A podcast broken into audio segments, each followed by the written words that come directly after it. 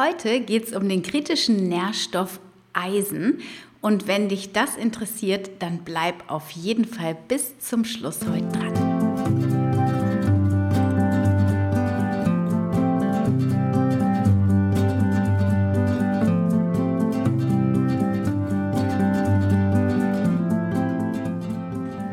Du wieder eingeschaltet hast zu einer neuen Folge von Wemmeli, dem Podcast rund um das vegan-vegetarische Leben in der Familie und mir, Anna Meinert. Heute geht es um den kritischen Nährstoff Eisen. Das hast du eben schon gehört.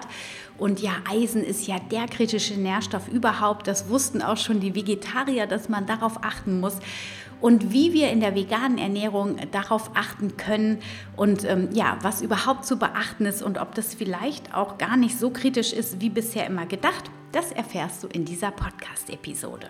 Ich wünsche dir ganz viel Spaß dabei.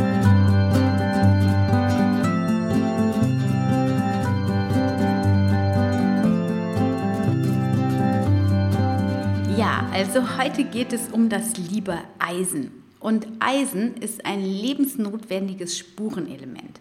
Man unterscheidet zwischen zweiwertigem Eisen, Fe2+, das vor allem in Pflanzen vorkommt, und dem dreiwertigen Eisen, Fe3+, welches vor allem in den tierischen Produkten vorkommt und das vom menschlichen Organismus scheinbar besser aufgenommen wird und auch verwertet wird als das zweiwertige Eisen. Da hat sich nämlich dieser Mythos entwickelt, ich nenne es jetzt mal Mythos, ähm, dass das Eisen aus Pflanzen nicht so gut für den Körper verwertbar ist wie eben das aus tierischen.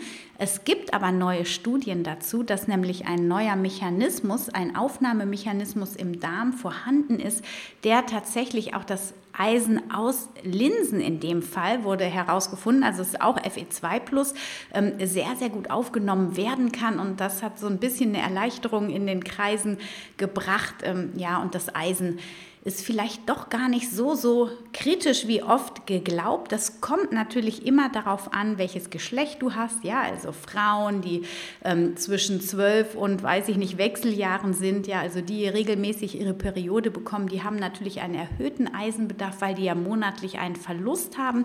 Auch andere Stoffwechselstörungen, nenne ich sie jetzt mal, können damit einhergehen, dass du einen höheren Bedarf hast oder auch ähm, einen latenten Mangel, der nicht so einfach aufzufangen ist. Also auch das habe ich in meinen Beratungen schon erlebt, dass ähm, man ganz viel gemacht hat und ganz viel Eisenreiches gegessen hat und der Eisenstatus nicht sich erhöhte.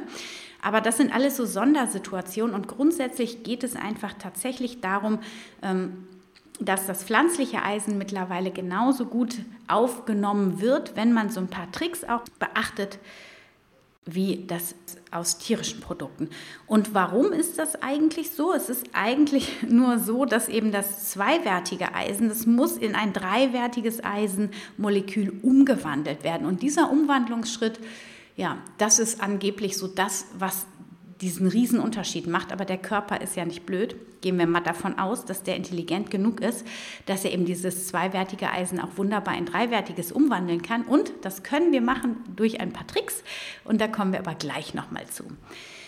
Übrigens bekommst du noch mehr Infos und tiefgreifendere Infos in der Podcast-Folge Nummer 37, wobei die ist jetzt schon anderthalb Jahre alt oder wenn nicht sogar zwei Jahre alt.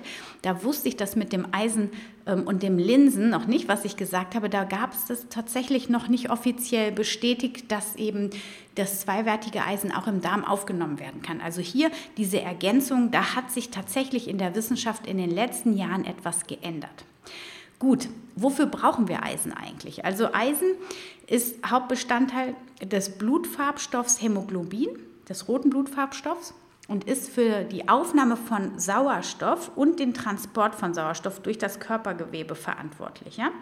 Es spielt nicht nur eine ähm, Rolle im Muskeleiweiß und auch in ganz vielen Enzymen, sondern es ist auch wichtig bei der Energiegewinnung und bei der Herstellung zahlreicher anderer wichtiger Stoffe. Ja, also es ist genau, also letztlich, oh Gott, ich komme mir so blöd vor, weil ich es immer wiederhole, aber es ist einfach so. Jeder einzelne Nährstoff, den wir so haben, ist unglaublich wichtig für das ganze System, ja, weil es fehlt ein kleiner Nährstoff.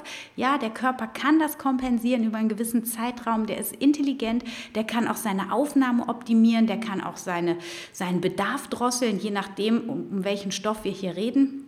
Aber grundsätzlich gilt es darum, dass wir wirklich ausgewogen alle Stoffe dem Körper immer zuführen, die ja eben von draußen zugeführt werden, dem, also die ihm zugeführt werden sollen. Oh Gott, deutsche Sprache ist manchmal ganz schön schwierig. Genau, also deswegen, ähm, auch Eisen ist einer dieser ganz wichtigen Stoffe. Die Veggie-Studie vom ähm, Professor Dr. Keller, die ich auch schon öfter erwähnt habe, die hat ergeben, das war ja eine Verzehrstudie, das heißt, die haben den äh, Verzehr geguckt, also die haben geschaut, was die Kinder essen, es ging um Kinder in der Studie und da kam raus, dass vegane Kinder tatsächlich genug eisenhaltige Produkte essen, also Lebensmittel.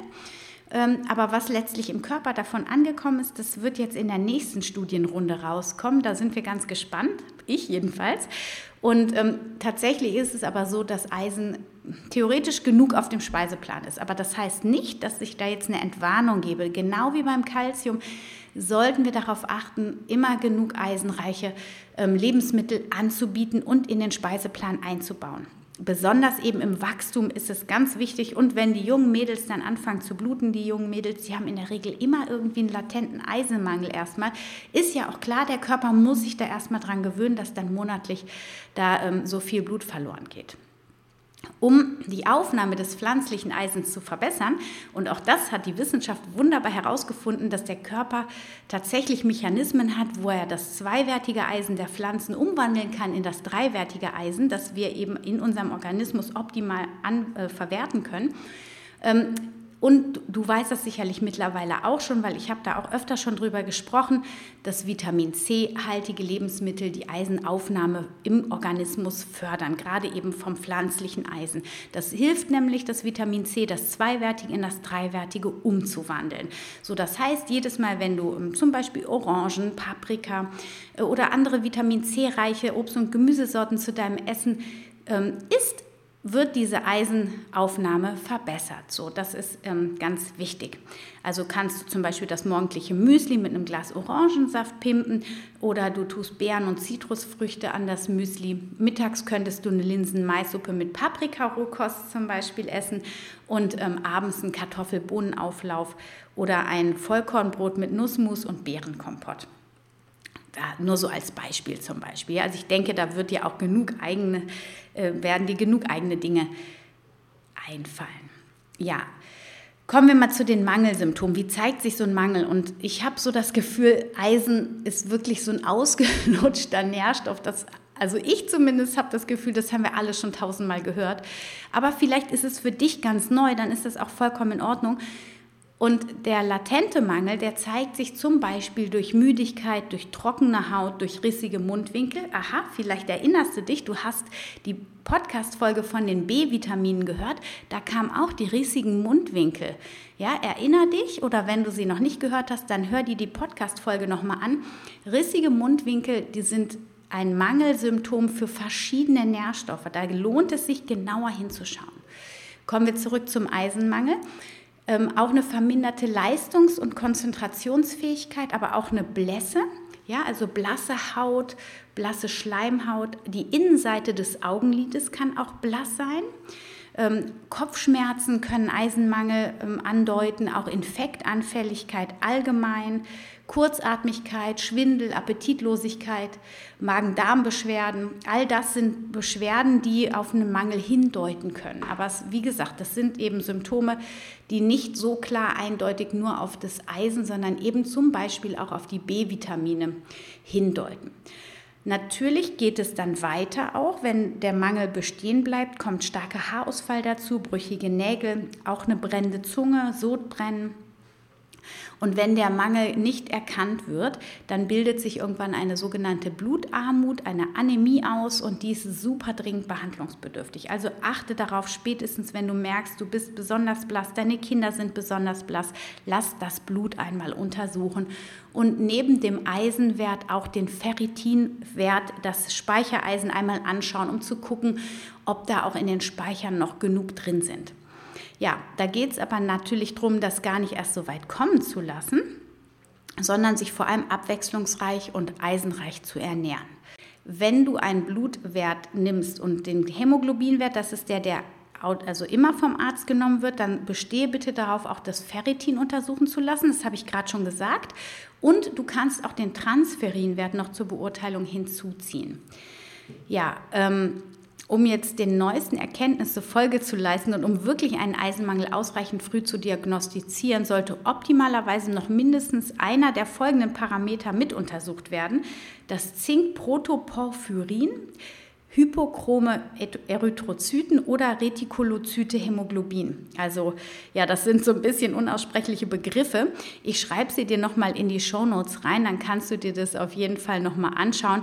Wie gesagt, es geht nur darum, wenn du wirklich das Gefühl hast, da, da bahnt sich was an und du willst ganz sicher sein, dann kannst du diese Parameter da auch noch mitnehmen. Und du brauchst auch nicht alle drei anzuschauen, sondern es reicht auch einer davon. Okay. Gut, Ansonsten kommen wir noch zu den eisenreichen Lebensmitteln. Also in der Kinderernährung zum Beispiel eignen sich ja alle Pseudogetreide und Vollkorngetreidesorten, aber eben auch Linsen habe ich eben schon angedeutet. Und ähm, ansonsten haben wir auch in allen übrigen Hülsenfrüchten ähm, Eisen drin. Und wichtig ist, dass du halt da ähm, Vitamin C-haltiges zum Essen dazu gibst. Wenn du keine Allergien in der Familie hast oder deine Kinder auch allergiefrei sind, dann sind auf jeden Fall auch noch Nussmusse wunderbar angezeigt, Nüsse, Kerne und Samen.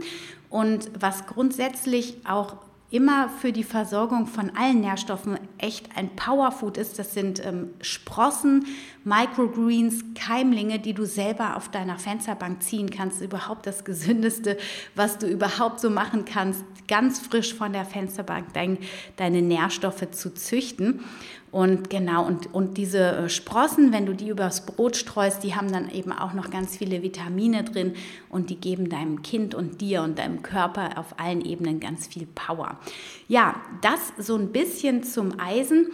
Äh, wo ist noch Eisen drin? Kürbiskerne haben wir, Sesam ist sehr eisenreich, aber eben auch ähm, Gemüsesorten, die besonders äh, grünen Blattgemüse, auch Brokkoli. Ja, Brokkoli hat vor allem Kalzium drin, aber eben auch ähm, was haben wir, Eisen, alles, was so rötlich ist, ja, in den Beeren, in roter Beete, auch da ähm, deutet es darauf hin, dass da Eisen drin ist, aber auch andere wichtige Antioxidantien. Also lass dich da mal ein bisschen von der Natur inspirieren und wenn du noch mehr darüber informiert werden möchtest, dann hör dir die Podcast Folge 37 an. Ich werde sie in den Shownotes verlinken und ich hoffe, es war wieder etwas dabei, was für dich neu war, was dich inspiriert hat, nochmal hinzuschauen auf die Eisenversorgung, die nochmal genauer unter die Lupe zu nehmen.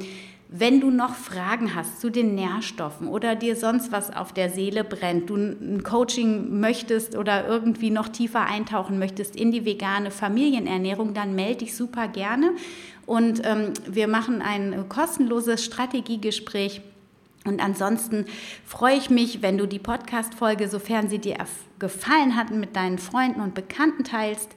Noch mehr freue ich mich, wenn du mir eine Bewertung schreibst. An dieser Stelle auch nochmal ein herzliches Dankeschön an die Bewerterinnen und Bewerter, die bisher schon mir Bewertungen geschrieben haben und an alle Hörer und Hörerinnen, die den Podcast so treu jede Woche hören und freudig erwarten. Ich bin sehr dankbar, dass ihr alle da seid und freue mich, nächste Woche die nächste Podcast-Folge für euch wieder rauszuhauen. Und in der nächsten Woche geht es um den Nährstoff Zink, ein ganz wichtiger Nährstoff auch. Und ich freue mich, wünsche euch bis dahin eine wunderschöne Zeit. Stay healthy and happy.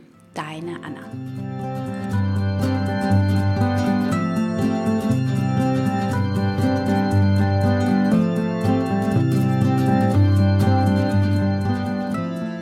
Dass du wieder dabei warst bei dieser Folge von Wemmeli, dem Podcast rund um das vegan-vegetarische Leben in der Familie. Ja, ich hoffe, du hast ein bisschen Inspiration und Mehrwert für dich mitnehmen können. Schaust jetzt noch mal genau auf euren Speiseplan, schaust mal, wo du noch mehr eisenreiche Lebensmittel einbauen kannst. Wenn du das hast schleifen lassen, dann lass auch das Blut gerne einmal untersuchen, um da auf Nummer sicher zu gehen, dass du gut versorgt bist und vor allem eben auch deine Kinder, wenn du Kinder hast und die mit in die vegane Ernährung nimmst. Und ja, ich freue mich sehr über euer Feedback, gerne ähm, in den Bewertungen auf iTunes, aber auch gerne über meinen Blog. Ich wünsche euch jetzt eine wunderschöne Zeit. Stay healthy and happy. Eure Anna.